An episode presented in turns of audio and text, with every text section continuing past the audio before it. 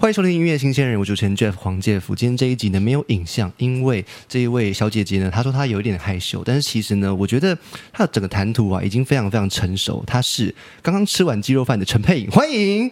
Hello，大家好，我是刚刚吃完鸡肉饭的 PG 陈佩仪。我们认真介绍一下，其实发了一张专辑，有八首歌，叫做《Game Changer》，没错，就是游戏规则的改变者，而且是唱跳的创作歌手。哎，是好辛苦啊，好厉害哦！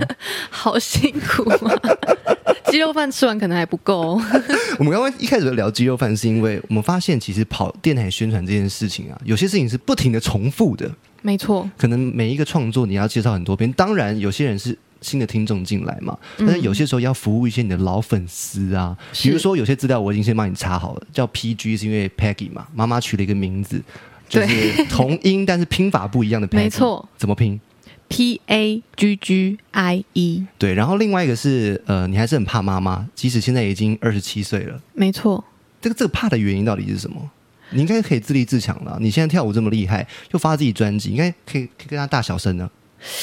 我觉得那个，我觉得我其实是自立自强没有错，但我觉得那就是从小的一个家庭的生活习惯，所以我会怕妈妈。OK，从十九岁的那个时候去参加呃可能唱跳类的比赛，对，然后去了一趟韩国，回到台湾，经历了非常非常多难以想象的波折。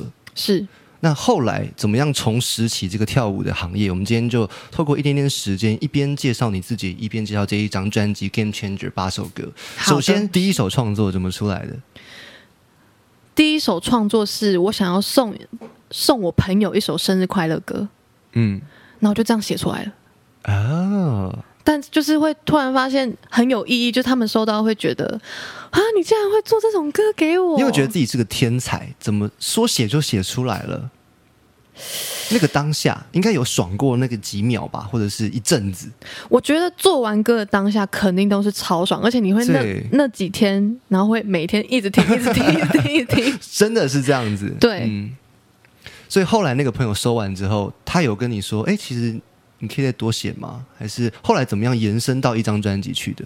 我那个朋友其实他也是音乐人，嗯，然后他那时候其实听到说我要送他我自己写的一首歌，他说他就有一点害怕，因为他怕他听了之后他会觉得，呃，我会怕你这个东西不行，这个东西不行。OK，但是他有觉得，他有告诉我的反馈是我有点出乎意料，就是你竟然在你可以这么完整的写出这首歌，而且你才刚碰他软体才没朋友是多久而男生还是，女生？女生哦，所以他也创作，然后他看到你这样创作完之后，其实我觉得这是一个很好的开始。对啊，从不唱歌到创作，到现在有八首歌的专辑出现，我觉得陈佩颖或者说 Peggy PG 是这个人呢，真的有很多我们可以好好认识的地方。但是我觉得把时间往前拨一点点，在现在我们看到这么多成就的背后，你做过哪一些不同的工作？因为毕竟要创作也要有故事啊。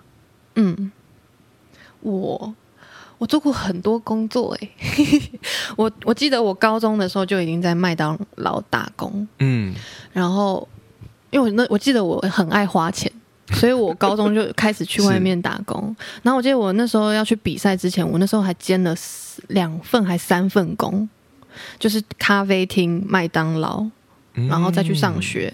然后后面回台湾之后，我就到铺马。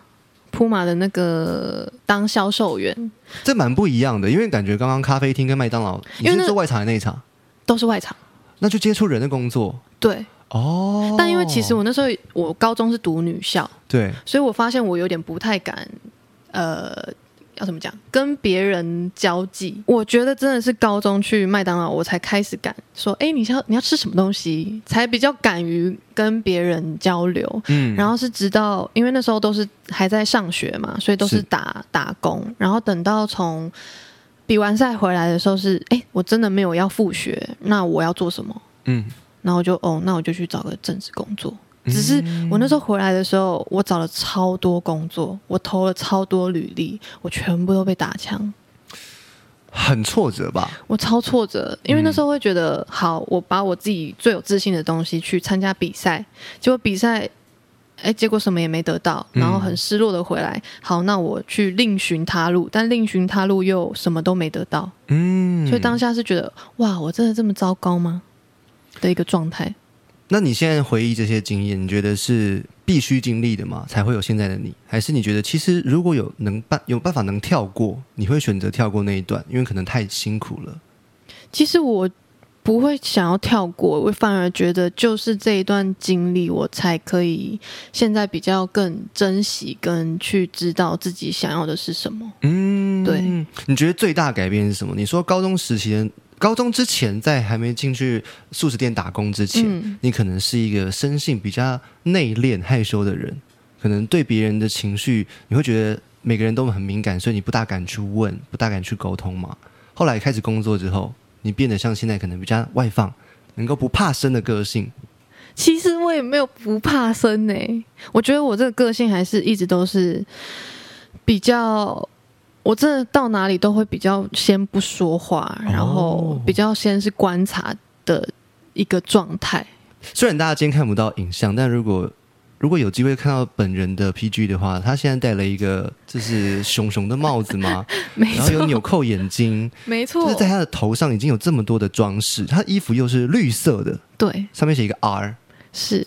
就其实这还蛮招摇的。没有。可是我真的平常穿衣服就这样，你有挑染，大眼镜，镜框黑框的，是对不对？是。哦，是为了这次专辑，所以开始有这一些东西出现吗？哎、其实不是，因为我平常真的蛮喜欢穿搭的东西，所以我很喜欢去买这些嘻嘻花花的物件。那你圣诞季这种十一、十二月，是不是就很喜欢去逛那种到处在周年庆啊、打折啊、什么小市集呀、对不对？其实我很少在台北逛街，你要去逛，然后中山那边有一个市，有一整条的市集，非常多耳环呐、或者是复古衣服啊，或者是新衣服，当然也有，还有吃的喝的。在哪里啊？中山捷运中山站，可是那边很大哎、我不知道现在你在过去那边可能不不同时段有不同的摊位吧？哦，是对啊，如你逛逛逛类，可以逛室内啊、成品啊，哦，我帮你看不看书店啊，或者是一些文创商品，嗯有兴趣吗？可以去看一下。还是你都在跳舞？我我其实很宅，所以我逛街基本上都是用手机。shopping，对就是在在上面双十一、双十二这样子，对爆买一波，对，请也不会到爆买、啊，人家送上来送到家里这样。对，然后就开开箱就会很开心。然后你应该也是什么，就是那种外送食物的重大用户。哎、其实不是哎、嗯，我不喜欢点外送，你喜欢自己做吗？因为我觉得外送费好贵。哦，你是一个务实的人，对。然后你就在家里面安安稳稳的，可能创作啊，或者是跟音乐有关的，你就是摸得很深，摸得很透这样子。我觉得也不是说陌生透，就是哎、会想要去再去创造出哎、我会不会又很喜欢听的一首歌？嗯这样子。OK，呃，其实创作歌手很多人在写创作有个目标在，有些人可能是要为了金曲奖，有的人是想要写出一个很动人的故事。其实，在你的专辑里面有一首歌叫做《Make Me Cry》，是这一首歌曲我听歌名我蛮感兴趣的，要不要介绍一下下？因为我会觉得，如果今天我是一个歌手，我第一张唱片，也许我会用比较光鲜亮丽的名字出现，就是让别人感觉到每首歌是很充满活力的，哦或者是很亮的。可是却有一首歌是在专辑曲序第二，叫《Make Me Cry》，嗯嗯这蛮搞怪的。我我个人是这么认为啦，我不知道你怎么想。哦，但确实我没有想到这一点呢，嗯，因为我觉得就是这张专辑就是 PG 陈佩莹嘛，是然后我觉得他肯定不不光光都只是可能比较阳光的存在，是，而且我觉得我会写出的歌，应该说，我觉得对于创作来说，应该说创作对于我来说，我觉得是一种疗愈自己的过程，因为我觉得我比较不太会去分享一些自己内心的感触，就是用文字很难表达，所以我觉得用音乐去可以把我这些情绪塞在里面，然后去让它诠释它一个感觉跟一个颜色，我觉得是一个很特别的一件事情。嗯，也是因为这一两年开始创作之后，你觉得，哎，原来情绪可以这样抒发。对，真的哦，而且唱自己的创作是不是相对于唱别人的歌好唱很多？完全呢、真的，我真的会觉得有时候可能唱别人歌，我都会怎么都觉得自己就是唱的很难听，嗯，但真的唱自己创作，会觉得真的是自己属于自己的东西。最大的不同是什么？你觉得可能音高吗？还是情绪上面吗？还是那个故事是真实的？我觉得肯定唱别人写好的歌会比较不太真正能理解你放了什么立场进去去唱，或者是哦可能音高，或者是他们的转音，不不不不，我觉得就比较都着重在哦我唱的好不好听，嗯，但没有真正的去要去投入真正的情绪的感觉，哦，我觉得会少了一种感情。那你平常是一个理性还是感性的人？我是双鱼座，其实我蛮感性的，哦，对，蛮感性的，所以有另外一首歌叫做《怪就怪那个玻璃心没》，错，玻璃心是你。对我超玻璃。举几个例子来，就是让别人知道说什么是你的标准中的玻璃心。就是好，我举举一个现在最常发生的，我嗯可能我妈就说啊，或是我爸，他们就会因为我现在在做这个行业嘛，嗯他就说啊，你做这个能赚钱吗？我觉得 biang biang biang 这样子，就是会一直心脏重击。对，因为我是我家独生女，然后嗯他们就会一直去问这些比较现实去戳你的一个点，然后会让我觉得我好像不应该继续做这件事情。那你心里面的答案是什么？你为什么还想继续做？因为说真的，我我有想过，我不做这些事情，那我要去干嘛？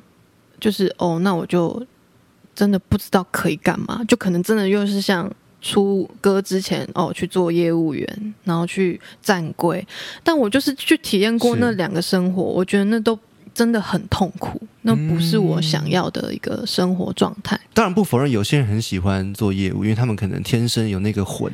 对，但有些时候发现，哎，在这个环境待久了，自己会有那个频率上面排斥，就觉得，嗯哎、我还是比较习惯在跳舞类的生活里面。嗯，可能就比较真的觉得自己好像是要表演的感觉。独生女会是一种压力吗？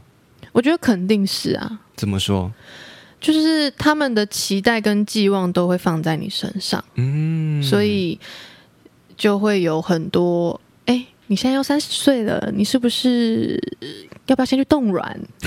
太早了吧，太早了吧？他们就说，哎，你妈妈二十六岁还二十五岁就生你嘞，你是不是现在也应该生小孩给我？我这样的评断，我觉得你没有玻璃心，是也许妈妈的刀子嘴，哦我妈真的是刀子嘴豆腐，心，对应该是这样而且她是狮子哦座，哦。但他我就真的很常会被他的一些言语就很常心碎了满地。嗯，我我会觉得啦，就是这个玻璃心，只是因为你本身比较感性，然后遇到一个可能理性分析的妈妈，她刚帮你分析说你年龄到了一定程度了，好像要做某些某些事情这样子，然后这些都是很现实的东西。对，可你有很多幻想，这两个冲在一起的时候，完蛋了。就啪啪啪，玻璃心碎，砰砰砰砰砰，这种感觉也是蛮神奇的吼。其实，在从韩国培训，然后好像一切都要起步的那个时期，对，那时候十九岁比完赛之后做了这些事情，可是突然间一切什么都 shut down 了，好像嗯因为合约的问题，是变成从团体变成一个人。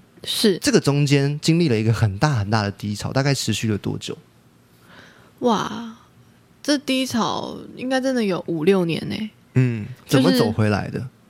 其实走回来真的也是我，因为等于我那时候回来开始去工作之后，我就有点自暴自弃的决定，好，我就跟这个行业我什么都不想要去接触，所以呢，我就完全也没有唱歌跳舞，也没有去试镜广告，我就直接锯锯断所有的这些东西，然后我就一直去工作，然后去、那时候就月薪很多，然后就一直出国玩，然后就一直这样子这样子两年三年，然后后面是转到业务员之后，哎，可是拍谁？容我插一句话，是一直出国玩，感觉这个低潮蛮美好的。那时候是觉，我那时候是觉得这只是我的一个另外一个快乐的方式，但我发现我，因为你还是都要一直工作啊，你出国玩，你可能只是哦，一年之中的几次而已，嗯，但是你长时间你的状态都是被关在一个地方，然后你要像机器人一样一直去面对不一样的人，嗯，然后我就有点觉得我找不到我自己生活的目标，哦，了解，就一直越活到就是我已经不知道在干嘛了。然后每天上班就像行尸走肉的感觉，嗯。然后就突然觉得，那我要不要去跳个舞看看？嗯然后我就开始去上舞蹈课，结果我一跳我就完蛋了，好可怕哦、我变智障哎、嗯然后我自己是吓到的，因为我觉得那个舞蹈是曾经我很有自信的一个东西，但怎么现在被我遗弃到一个我完全不敢面对它？这个时候经纪人阿红出来了吗？这时候，他其实一直都短暂的一直出现、出现、出现，他怎么出现？就是因为他有知道我去参加节目，然后有回台湾，然后他好像一直都，因为我们是从高中热舞社十六岁的时候，我十六岁的时候就认识了，哦，然后这么有缘分。对，但我们那时候其实真的都很不熟，嗯，你对他的印象是什么？就是会跳舞的老师，哦，就真的很不熟，从来没有想过他会是你现在的贵人。完全没有想过。嗯，但就是我回来台湾之后，然后我在普马工作嘛，他就那期间一直有问我说：“哎，呃，有创作营的节目，然后还有什么，就各种也是类似女团节目，嗯你要不要来参加？”嗯然后我就跟他说：“我不要。”他应该找了我两三次，我全部都说我不要，嗯，就拒绝。然后是我开始去跳舞之后，然后他发现我开始在跳舞了。然后呢，他就主动问我说：“哎，我有个舞者甄选，你要不要来试试看？因为他也想要看看我现在跳舞的状态怎么样。”那我就好，那我就去。结果我是那时候舞者甄选里面唯一一个放枪的人，哦，但是他却给了我这个机会，让我跟他有了这一次的合作，我们才开始真的开始后面的到现在。我自己比较好奇的是，其实要跟一个人合作，在经历过这么多受伤事情之后，要重新跟一个人建立起关系，一定有一个呃无法否定的理由。那个理由是什么？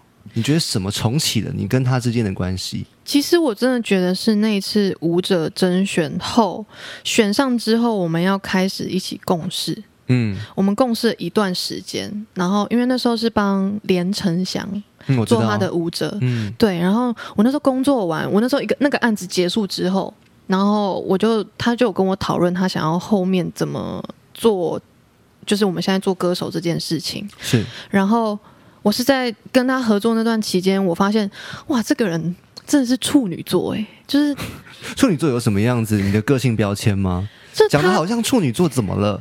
他对工作真的是严苛跟干净到哦，要非常有洁癖，但是他对任何要工作，像我们那时候是舞者，嗯。他完全不会去呃，要怎么讲，很尊重我们，哦，就是可能在拍摄现场，他也会、哦要照顾到我们，然后去特别去拿水啊，然后给我们每个舞者。嗯，我就会觉得他除了工作真的很认真，然后很盯每个细节之外，但他又会去照顾到每一个人，不管你的职位是什么，嗯，所以我就非常欣赏一，视同仁，对，嗯。非常欣赏他工作的态度。嗯，所以我就想说，嗯，那他也这样找我这样子聊，然后问我有没有这个兴趣，那我很有诚意啦，因为拒绝他那么多次了，对嗯，对，但我真的拒绝后，应该说真的是被他工作态度吸引，嗯。我才会觉得我们好像可以一起做做看。所以那个冰就这样慢慢融化，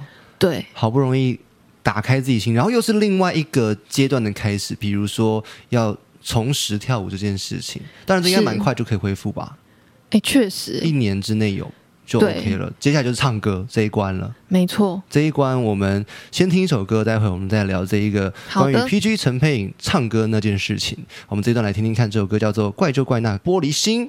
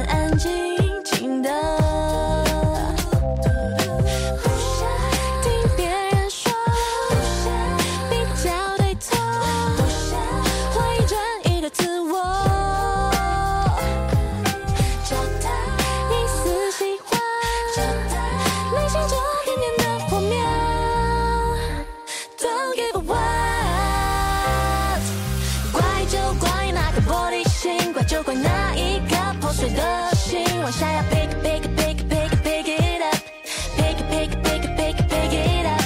怪就怪那个玻璃心，怪就怪那一颗破碎的心，该怎么，该怎么，该怎么不被打扰，不再被动摇？总有人告诉你到了什么年纪，该做什么事情要功成名利，why 要跟着没了有的意义，反其道反而当成意义。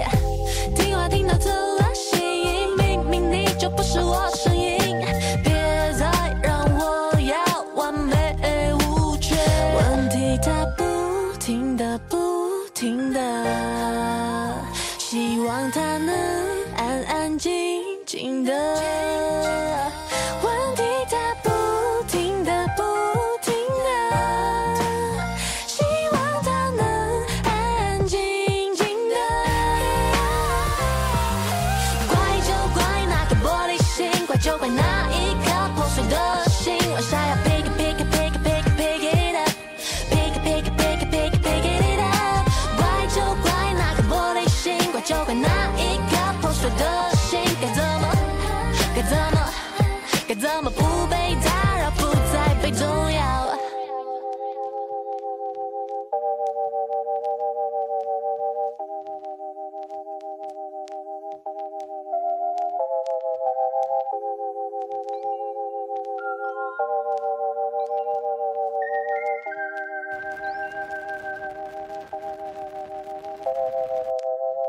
再次回到音乐新鲜人，我主持人 Jeff 黄介甫，今天来宾是 Peggy 陈佩颖，欢迎，再次欢迎。Hello，大家好。讲回唱歌这一件事情，就是我们相比于跳舞啊，或者是呃录音啊、创作啊这一些，你觉得哪一件事情是你现在真的能够很深入享受的？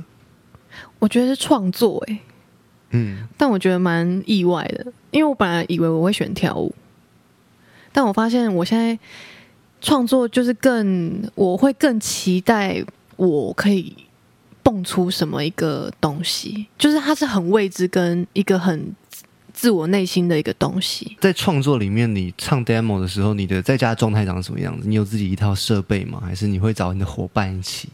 哦，我在家创作完全完全就是，这就是我我的一个私人领域，我要关所有的灯，哦，嗯哼，我只能关灯。第一步骤是关灯，对我一定要关灯，然后呢不能有任何人。嗯哼，没错，然后把妈妈赶出去，把爸爸赶出去。不是啊，就是自己房间空间的时候就自己一个人。哦，对，了解了。那那个时间会为期多久？就是可能是几个小时，还是这几天你就是在那个创作里的氛围里面，你出不来了？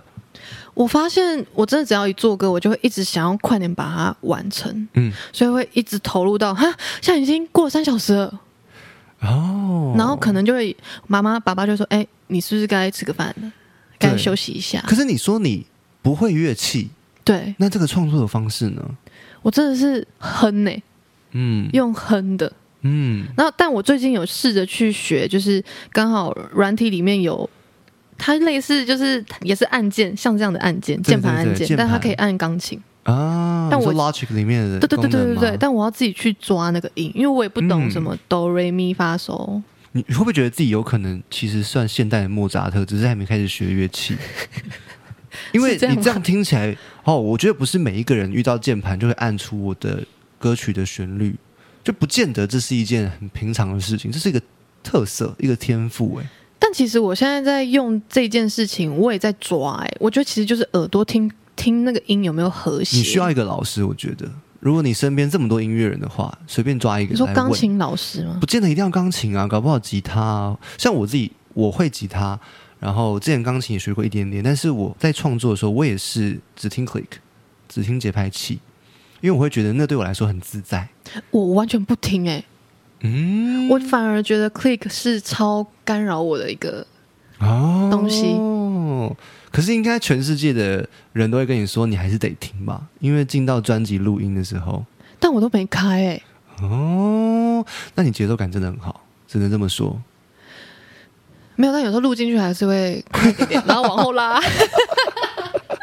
所以我想说，不可能吧？很可是我真的有时候反而会被那个 click 影响。我理解这个被影响感，因为它滴滴答答、滴滴答答对。对对对对对哦后来在录专辑怎么办？因为如果进到录音室录音，真的要面对这一些很繁复的东西的时候，你说 click 吗？对啊，或者是说很很细节的人声啊，这些可能要录好几次啊，这一种的。其实我们专辑就是他们都一直希望用我最舒服的状态去录音，所以嗯我可能就他们就会尽可能的配合我，会不会影响到我的一些东西？这样哦，对那你觉得专辑里面录完之后，你最喜欢的一首歌，最走心好了？因为大家应该每一首歌手心手背都是肉啦，但就是最走心的一首歌是哪一首？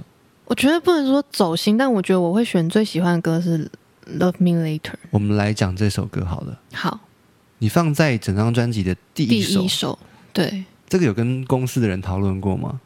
还是你有你的偏执？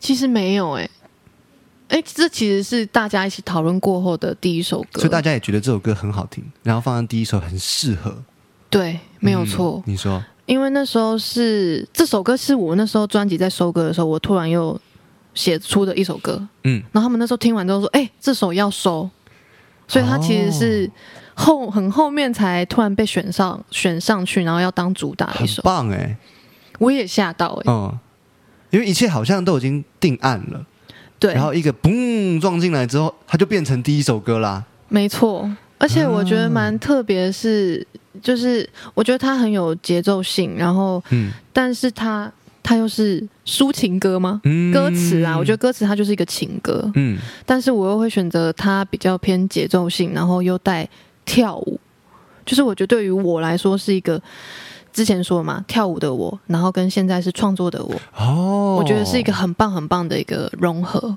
所以我很喜欢这一首歌。就是有两个不同面向的你，对对对对在这一首歌就是天外飞来一笔，然后在专辑好像都快定案的时候，哎，进来了对，就做出来了，没错，一切都是这么随机，但是又这么刚好，对，就出现这一首歌来自 PG 陈佩颖的《Love Me Later》。是。最后呢，跟大家分享一下，因为二零二四年了嘛，就是应该有新年新愿望，想要知道你的生活有没有新的事情想要尝试，啊，我的小目标就真的很小哎、可以就是分享啊。我希望可以真的会有很多演出，嗯，就是因为说真的，我现在专辑发到现在，我觉得可能也是还没有让很多人认识，所以其实我觉得在跑演出的时候，应该说要接到演出这件事情，其实还蛮辛苦的。所以对于我来说，我是很渴望，诶，就算我创造创作出音乐，但我很渴望，我还是能站上那个舞台，然后去表演这些我宝贝的东西。嗯，然后又加上，我觉得我是很喜欢那个舞台的魅，我觉得我是有舞台魅力的人，你有，所以我很希望我可以用这些歌，然后站在舞台上，然后分享这些魅力给不认识我的人。嗯，所以我的真的真的是，我觉得其实是很大愿望啦，就是这也是一个相对的重担吧。对，祝福你。好，谢谢你，当然我，也我觉得也要祝福你遇到更多贵人。比如说，你看一个经纪人阿红，就让你的世界翻转了。如果遇到第二个、第三个、第四个呢？十个够不够凑一桌？这样子，棒炸出去之后，你就有很多舞台的机会了。但说真的，因为在这专辑之前，我们都有发单曲。嗯其实这些单曲所有的什么服装啊，然后任何都是真的是我跟阿红这样自干来的。很了不起。我觉得，但是最这一次最不一样，真的是我发了专辑，我觉得有了很多团队，而且是每一个任何面向都是专业的团队有。没有特别想感谢的？其实说真的，我觉得每一位都很感谢，因为我觉得他们在各个的领域跟方面都帮助了我们之前完全不会去想到的事情，跟我们完全会触及不到的东西，嗯就是他们帮帮我们更全面、跟完整的这些东西。是，嗯，今天来宾是 PG 陈佩莹，他发了一张专辑，有八首歌曲，叫做《Game Changer》。其实我觉得对他而言，也许是他也在改变他人生自己的规则，从以前不创作到现在创作，而且能够大胆的分享创作，甚至要求想要更多的舞台。这个 这个转变就令人惊讶了，而且很鼓舞人。我是认真觉得这是一件很鼓舞人的事情，因为不是每一个艺人的的生命历程都是这么顺遂。嗯当然，你经历过那一些，可能是你去别的地方工作，发现不适合自己，又再回来，这些的经历会不会在某种层面也鼓舞着一些追梦，但是没有那么快速得到梦想的那一些人？嗯我觉得这一点是你非常非常优秀、非常宝贵的一块。